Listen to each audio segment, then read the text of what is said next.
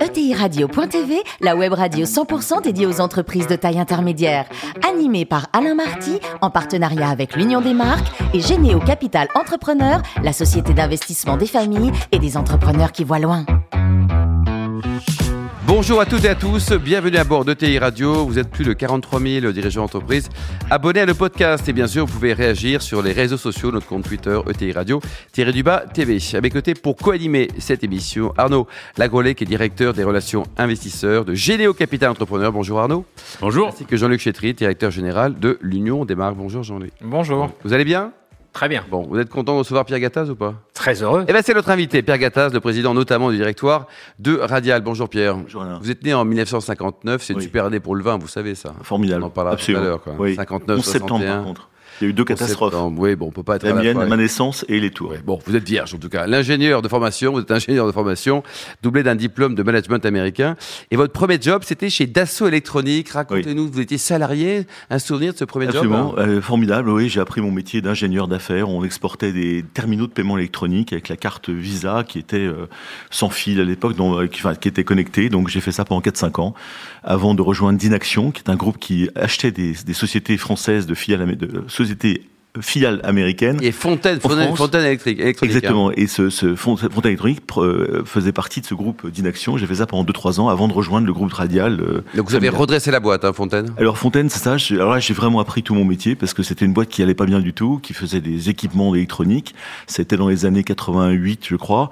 Et j'ai fait ça pendant trois ans. Je pensais qu'ils allaient me virer tous les jours, euh, mes propriétaires. euh, bon, parce que c'était dur. Je- J'ai jamais fait ça. Mais là, il fallait un peu de courage. Et puis euh, voilà. euh, et puis on a fini par redresser la, la, la boîte. Et c'est là où j'ai appris le management, euh, enfin tout, le- la gestion, euh, la gestion du cash, euh, les inspecteurs, les inspecteurs du travail qui venaient, les- Oh. le, le fisc qui arrivait, qui me demandait des tas de choses que je ne comprenais pas, et je me suis dit bon, il, ça va être compliqué, mais mais on va le faire. Donc on a on a réussi à redresser la boîte. Donc 1992, vous êtes fin prêt à rejoindre le groupe familial. Un, un mot sur cette ETI aujourd'hui qui réalise autour de 400 millions d'euros de chiffre d'affaires pour 3500 collaborateurs. Quels sont vos métiers, Pierre? Oui, alors c'est Radial, le groupe Radial qui a été créé par mon père et mon oncle il y a 60, 60 ans. Et en fait, on fait des composants, des connecteurs, euh, des systèmes d'interconnexion. On connecte, donc j'ai j'ai pas arrêté de, de, connecter connecter. et de déconnecter toute ma vie, comme on dit, avec des, ces petits composants électroniques. Mais pour être plus sérieux, on a euh, cinq usines en France et cinq usines hors de France. Et ma plus grande fierté, c'est d'avoir réussi à rajouter une usine française dans un secteur très mondialisé, très compétitif. Et donc, on a quatre usines en France et on est passé de 70 millions d'euros en 92 à 400 millions en 2019. Alors, on a perdu 100 millions avec la crise de l'aéronautique quand même. 100 chiffre millions. Oui, parce que vos 25%. clients, les clients finaux, Mais en fait, on, nos, nos clients au départ, c'était beaucoup de télécoms, donc on a profité de, des infrastructures GSM des années 90 euh, et ça marchait très très bien. Puis d'un seul coup, crise des télécoms, on a perdu moins 40% en deux ans de notre chiffre, donc là c'est moins, beaucoup moins drôle. On s'est repositionné sur d'autres marchés, dont l'aéronautique, et euh, on ça a marché avec Boeing très fortement, puis Airbus, puis Safran, etc. Et là, notre chiffre, c'était 20, c'était euh, la moitié de notre chiffre d'affaires était dans l'aéronautique, marché euh, grande visibilité, et puis quand on, est, on fait de la qualité, des connecteurs euh, vraiment euh, de, de, de, de grande fiabilité, de grande qualité, et qui fait que bah, il y avait de la croissance. Et d'un seul coup, avec le Covid, tout s'est arrêté. Donc on a perdu 50% de 50%, c'est-à-dire 25% du chiffre d'affaires. Alors les commandes repartent, la visibilité s'améliore, on pense retrouver ce niveau dans deux ans. Mais ceci étant dit, euh, chaud quand même. hein. c'est chaud, c'est dur pour les équipes parce que ce sont des équipes qui ont travaillé merveilleusement bien l'aéronautique, ils étaient les premiers partout, bon ça marchait très bien et d'un seul coup vous vous avec euh, des usines euh, à moitié euh, bon. Donc c'est compliqué ces, ces périodes-là et c'est ce que j'essaye de faire avec mes, mes salariés, on en reparlera peut-être tout à l'heure, c'est c'est de les de les de, de les motiver toujours à être très employables. C'est moi je peux pas leur garantir l'emploi à vie. Mm. Je peux leur dire quand vous arrivez à, à, à Radial, on va vous former et c'est important pour nous, pour vous parce que vous allez euh, vous allez euh, avoir de l'expertise supplémentaire et s'il y a un problème un jour avec un marché ou n'importe quoi, bah, vous pourrez trouver facilement euh, du, du boulot, travail quoi. euh, à l'extérieur. 90% de votre business, euh, Pierre, est hors de France? Oui, alors ça c'est, on a réussi à garder nos cinq usines avec 90% du chiffre d'affaires de Radial fait hors de France. Donc Bravo. c'est possible, c'est de l'industrie, c'est, c'est du management, c'est de la gestion, euh, c'est de l'excellence opérationnelle, c'est de la qualité totale, c'est du. euh, donc on, on a vraiment, c'est un, un laboratoire et j'en, j'en suis très fier parce que lorsque j'étais au Medef, je parlais beaucoup avec euh, quelques ministres de l'industrie et de, de- du pilotage. Je leur ai dit, bah, écoutez, venez, venez dans nos usines. Bon, il y a rien d'extraordinaire. Juste pour comprendre comment ça Juste marche. pour comprendre Ouais. comment ça marche. Et je me souviens d'Arnaud Montebourg Montebourg qui me disait, mais vous avez 1000 personnes au Mexique. Alors je dis, ah oui, monsieur Montebourg, mais moi, ça m'a permis de conquérir Boeing, de faire des prix bas et de faire des profits. Quoi, des profits? C'est pas possible. Bah, si, des profits. des profits parce que j'ai augmenté mon chiffre d'affaires et ces profits m'ont permis de réinvestir à mort dans mes usines françaises et dans la formation et dans mes Donc c'est grâce aux Mexicains que les Français vivent. C'est une, c'est une très vertueuse euh, à l'allemande, on va dire. C'est tout simplement, j'ai rien inventé, c'est le modèle allemand. Et, la gestion de cette crise sanitaire, on a bien compris que vous avez été touché avec Via Radial, en tout cas, de, plein fouet. Euh, le gouvernement a fait le job ou pas? Oui, je crois qu'il a fait vraiment le job parce qu'on a eu, on a eu très très peur et je crois que de ce côté-là, euh, bon, je dirais aider surtout le chômage partiel, etc., qui a permis de sauver à la fois des emplois, de sauver les boîtes, plus les PGE qui ont été en place. Je trouve que c'est, cette parenthèse a été très bien gérée. Par contre, il faut continuer les réformes derrière. Ouais. L'un n'empêche pas l'autre. Arnaud? Eh bien, c'est une excellente transition. Pierre, vous êtes euh, un homme engagé. Donc demain, vous êtes élu président de la République. Quelle est la première mesure que vous prenez pour les ETI en France? La création d'un ministère du vin. Moi, je pense qu'il faut partir sur le plein emploi à mort, c'est-à-dire se dire il y a une vision pour le pays. La France est un immense pays, on devrait jouer en division 1 et, euh, et il faut y aller. Il faut y aller comment? Ben, En faisant confiance aux entrepreneurs euh, et donc à faire développer nos PME et donc l'export. Et qu'est-ce qu'elles ont les PME Elles ont besoin de quatre choses. Euh, un droit du travail un peu plus simple parce que là c'est extrêmement compliqué. Tout le monde dit, y compris euh, les, mes pires opposants maintenant. Euh, la fiscalité, il faut baisser les dépenses publiques. On est à un niveau extrêmement élevé et là ça nous coûte tous, les ménages, les salariés, les entreprises, tout, tout le monde. Il y a plein d'idées. Ensuite, il faut foncer sur l'apprentissage. Euh, parce que l'apprentissage, c'est le succès de l'Allemagne, c'est le succès de la Suisse. Ils ont 70% des gamins qui sont en apprentissage en Suisse. Ouais, donc c'est pas un gros mot, au contraire. 3% de chômage des jeunes. 3% de la population sont au chômage en Suisse. C'est inimaginable. C'est un modèle qu'on devrait regarder tous les soirs à 20h. Et puis, quatrième chose qu'il faut faire, c'est la simplification bureaucratique, normalisation réglementaire, parce qu'on vit dans un monde de fous et les gens ont pas arrêté de complexifier notre environnement. Et je dis, on me dit souvent, mais moi je suis vachement génial, je fais les plus belles écoles, je sais gérer la complexité. Bah oui, mais on ne demande pas de la on demande de simplifier la complexité. ce qu'a fait merveilleusement bien Steve Jobs avec les smartphones. Euh, il a simplifié. Vous, bah vous, tac, vous avez 5 ans, vous, utilisez le smartphone. Bonjour. Euh, toute la complexité derrière et vous la voyez pas. Et c'est ça qu'il faut faire avec, euh, avec la, je dirais, le, la réglementation. Il y a, je sais plus combien de normes, 400 000 normes, 80 codes. On est devenu totalement fou. Bon, les pires, on va voter pour vous si vous vous représentez à la présidentielle. Arnaud. Encore une question. Vous êtes un patron investi. Est-ce que comment vous quels arguments vous utiliseriez avec des patrons d'ETI, avec vos pairs, pour qu'ils s'investissent et sur quoi? Sur du local, sur du national? Mais si vous voulez, je crois que les, patrons de TI que je connais assez bien quand même, euh, je les vois, ils rament dans leur boîte, euh, ils, ils, passent les crises, ils sont, ils ont, ils ont un avantage. Les ETI, c'est des boîtes qui travaillent dans la durée. Ils font très attention à leurs équipes déjà, ça c'est vraiment important. Ils travaillent dans la durée, donc ils veulent pas se mettre en position de vente, et donc ils font tout pour que ça dure.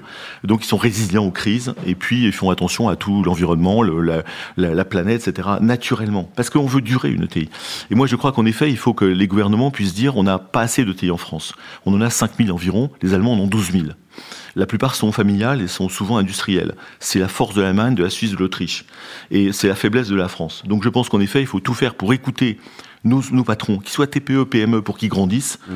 Et je reviens sur les quatre blocs de réforme et de donner la pêche et d'encourager de, ces héros de la nation, que je les appelle comme ça, parce que investir, et je l'ai fait dans un petit vignoble, j'ai neuf personnes. On va en parler tout à l'heure. C'est du, du cash, c'est du management de proximité, c'est des galères, c'est des, petites marges. C'est des petites marges, c'est, ouais, etc. et en fait, on se rend pas compte qu'on l'a pas vécu. Et je pense que les prochains gouvernements, euh, c'est vraiment qu'on prenne des gens qui ont vécu des expériences industrielles ou entrepreneuriales. Parce que quand on l'a pas vécu, vous dites n'importe quoi. Vraiment. Arnaud Merci de votre message. Et soyez bienvenus chez Généo parce que vraiment chez nous, nous sommes une société d'investissement dont l'objectif est de transformer des PME en ETI. Bravo. On fait tous les jours quand on se lève. Jean-Luc, qui se lève de bonne humeur le matin, non? Oui, et, particulièrement, euh, je voudrais arriver sur un sujet, je crois, qui vous tient à cœur, qui sont tous les sujets autour des valeurs mm. et euh, de cette force extraordinaire que représentent les collaborateurs d'une entreprise, cette, valeur humaine. Euh, je sais que vous êtes très attentif au sujet de diversité, d'inclusion. Vous avez accompagné Moussa Camara dans la création des déterminés. On mm. l'accompagne aussi. On mm. trouve c'est formidable comme initiative. Est-ce que vous pourriez nous dire, au-delà des raisons personnelles ou des raisons sociétales pour lesquelles on peut s'engager sur ces sujets. Pourquoi les chefs d'entreprise aujourd'hui devraient se, poser ces questions et accompagner ces sujets de diversité? Mais parce que si vous voulez, euh, d'abord le monde est fait de diversité, et deuxièmement pour moi, le, travail est la meilleure intégration possible. Euh, les Allemands, en quelques années, ont, en très peu d'années, ont intégré un million de personnes, de, non-allemands en leur apprenant euh, l'allemand et en les intégrant dans le travail parce qu'ils étaient proches du plein emploi. Ils avaient besoin de ces gens-là. Et moi, à Radial, j'ai plein de gens de la diversité, mais je les vois pas. Ils sont radiales. Ils sont euh, sur le projet Boeing, sur le projet ZTE. Euh, vous voyez pas qu'il y ait de la diversité, mais ça se voit plus. Il est juste radial et il est à fond. Il a le sourire jusqu'aux oreilles.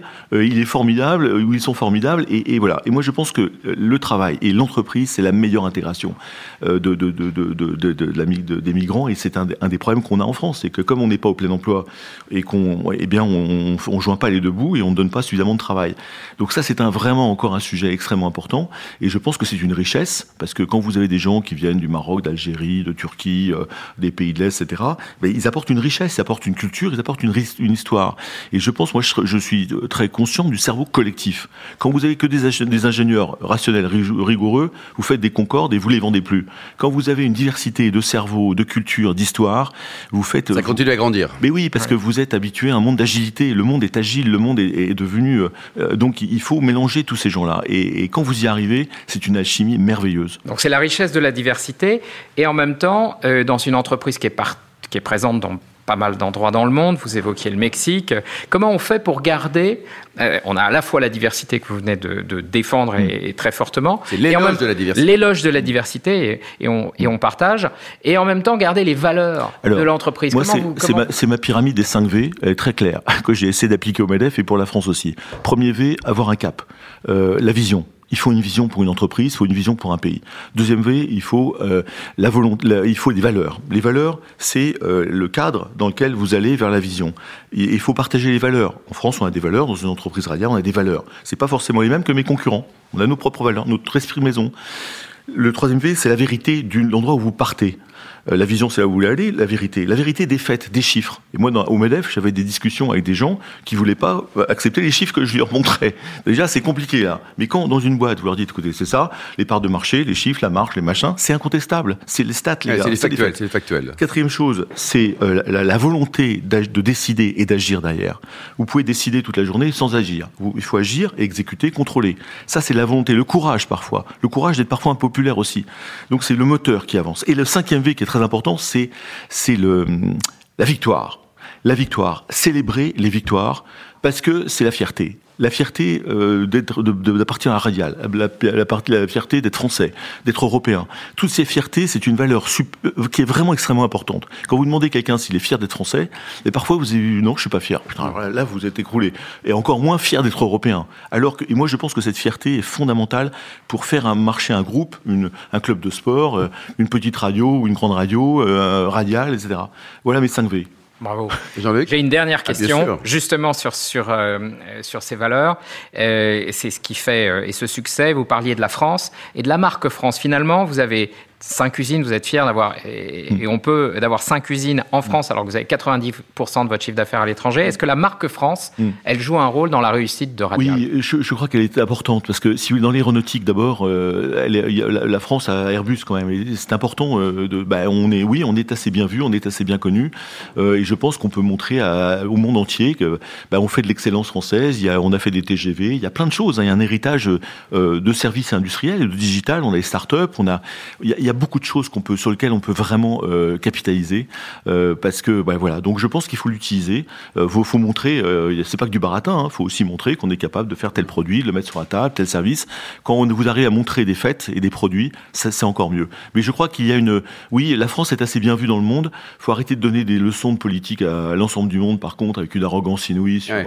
sur des tas de choses sur lesquelles on est mauvais, quoi. Bon. Ouais. Mais, ou je, alors on est plus crédible. ou alors on est plus crédible. Et ça, il y a 40 ans, on pouvait le faire. Maintenant, il faut juste être un tout petit peu plus humble et puis, euh, puis bon, on. Alors dites-nous, c'est bien 400 millions d'euros de chiffre d'affaires, mais c'est encore mieux un petit vignoble. Là, vous êtes un jeune vigneron. Là, vous êtes oui. où et pourquoi le vin, Pierre Alors le vin, parce qu'après 5 ans de Medef, quand vous êtes entrepreneur, ça fatigue. Il faut boire un coup. Euh, hein. euh, faut boire, non, il faut boire un coup. Parce que vous êtes dans un milieu que vous connaissez pas, vous arrivez là-dedans, vous arrivez avec vos. Ça vous a usé ou pas le Medef? Moi, ça m'a beaucoup plu, si vous voulez, parce que en fait, je vais voir, j'en ai ras-le-bol de voir mon pays descendre, et avec François Hollande qui arrivait et toutes les bonnes idées qu'il avait dans la tête, je me suis dit, ça va être. C'est le moment d'y aller. Ça va être horrible. Ça va être horrible. On va tous se barrer. Bon, et je voulais pas me marrer. Euh, de France. Voilà, hein, si vous voulez. Moi, j'ai vu tous mes concurrents français de Radial qui sont partis depuis 40 ans. C'est terrible, c'est horrible. Autour du lac Léman, hein, vous avez 1000, 1000 Français là-bas. Et je me dis, mais c'est incroyable ce pays qui a tous les plus beaux atouts du monde. Donc on va y aller, on va se battre. Médève de combat, 5 ans. J'ai dit, moi je signe que pour 5 ans, pas plus. Je veux pas faire de clientélisme, me faire élire.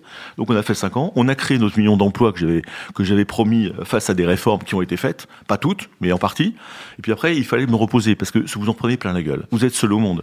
Vous vous êtes pas compris. Parfois même pas par vos pères. Mm. Vous y allez, et puis moi, je dis la vérité, si vous voulez. Je dis la vérité, pourquoi? C'est pour mon pays, c'est pour que Radial reste en France, c'est pour que j'ai mes usines et que mes salariés soient contents. C'est pas pour faire euh, flamber euh, devant une télé. Ça, ça s'appelait pas toujours. Et ça, ça plaît pas toujours parce que vous avez une sorte d'authenticité, sincérité, et vous dites la vérité. Alors, euh, alors bah, bah, parfois, oui, dans le monde qu'on connaît, bah, la dire la vérité, c'est pas bon. Quoi. Et quand je dis il faut supprimer l'ISF parce que c'est la cause de tous les mecs qui sont partis en Suisse, bah, vous n'êtes pas populaire. Quand vous... auprès de certaines personnes, oh, sauf ceux qui payent l'ISF. Bien sûr. Mais c'est pour vous donner alors j'ai eu quelques combats comme ça un peu douloureux, et qui fait qu'au bout de cinq ans, je me suis dit, bon, on a bien travaillé, c'est bien, il y a eu des belles réformes de Valls, de Macron. Et pourquoi le vin alors? Ben, Le vin, parce que soit j'en buvais... Parce qu'il y a aussi la Thalasso, vous avez acheté une Thalasso soit, pour vous Soit j'en euh. buvais beaucoup pour m'oublier tout ça, soit j'en faisais. Et je me suis dit, c'est formidable, je vais en faire en Provence. Comment il, il s'appelle comment le château? Il s'appelle le château de Sannes. Il est au nord d'Aix-en-Provence, à côté de Lourmarin, Cucuron, c'est du Luberon. Il y avait pas de, il y avait que des vignobles, il n'y avait pas de bouteilles, et euh, j'ai racheté ce, ce, ce, domaine pour euh, refaire un, un, un, un caveau de vinification. C'est un grand domaine, hein il y a 35 hectares de vignes sur 70 hectares. Il y a un site œnotouristique euh, également. Un site œnotouristique parce qu'il faut faire venir les gens puisque vous n'êtes pas connu et puis le Luberon, personne vous vous, vous Vous n'êtes pas connu comme vigneron en tout euh, cas. Voilà. Et puis donc il faut faire connaître le, domaine, il faut faire des bons produits. Donc on a des bons œnologues, on a un super chai à gravité parcellaire, etc. On fait beaucoup de choses. J'ai pris des cours d'œnologie pendant des centaines d'heures. Bon. Alors ça fait quoi de revenir sur les bancs de l'école pour comprendre un nouveau truc Non, c'est vachement. Vous savez quand vous êtes entrepreneur, il y en a plein dans, dans la salle. Et qui vous apprenez tous les jours, mais vous apprenez tous les jours. Vous avez une humilité face à à l'environnement, face à, aux trucs qui bougent, aux commandes qui se défont, etc. Quand vous êtes vigneron, vous vous lancez là-dedans, vous y connaissez rien. Vous avez l'humilité bah, de discuter avec le vigneron tout le temps. Moi, j'ai ma chance, c'est que le maître, le maître de chèque que j'ai embauché, qui est formidable, que je connais pas 1% de ce qu'il l'expertise qu'il a. Et donc, vous faites confiance aux gens. Vous faites confiance aux gens. Et, votre première vendange, alors, Pierre, ah bah, c'était quoi? C'était l'angoisse ou pas? Il y a trop, hein, La première vendange, c'est l'angoisse parce que pendant, pendant 15 jours, les gars, il faut pas qu'il pleuve, faut pas qu'il gèle, faut pas qu'il grêle. donc, vous êtes là. Euh, faut pas qu'il y ait Hollande. Il faut. bon, et ça se passe et puis bon, vous perdez un peu avec le gel du 7 avril, etc. Puis après, vous philosophez, parce qu'en fait, ce qui est vachement intéressant dans le vin, c'est que vous vous êtes revenu à la nature, vous revenez à l'authenticité de la nature, à la vérité, vous revenez aux vraies valeurs, au vrai métier. Vous avez dans un verre de vin toute la France, vous avez l'histoire de France, vous avez la religion, vous avez, vous avez la Renaissance, vous avez, euh, vous avez tout. Dans un verre de vin, c'est. Bon. Et vous avez également les trois couleurs, Pierre? et on a les trois couleurs. Donc château de Sanne, euh, www.châteaudesanne.fr. Vous pouvez commander en ligne. Il y a trois couleurs. On fait du rosé, du rouge et du blanc. Et en plus, c'est un excellent rapport qualité-prix, n'est-ce pas? Absolument. Comme disent tous les vignerons. Merci Pierre. En tout cas, alors le dernier bouquin, c'est Le cœur et le courage, Pierre Gattaz, édition Débat public. Merci beaucoup. Le défi du plein emploi que j'écris là-dedans. Merci beaucoup Arnaud également, Jean-Luc. Fin de ce numéro de ETI Radio. Retrouvez tous nos podcasts sur notre site et suivez notre actualité sur nos comptes Twitter et LinkedIn. On se retrouve mardi prochain, 14h précise, pour une nouvelle émission. L'invité de la semaine de TI Radio.tv, une production B2B Radio.tv en partenariat avec l'Union des marques et Généo Capital Entrepreneur, la société d'investissement des familles et des entrepreneurs qui voient loin.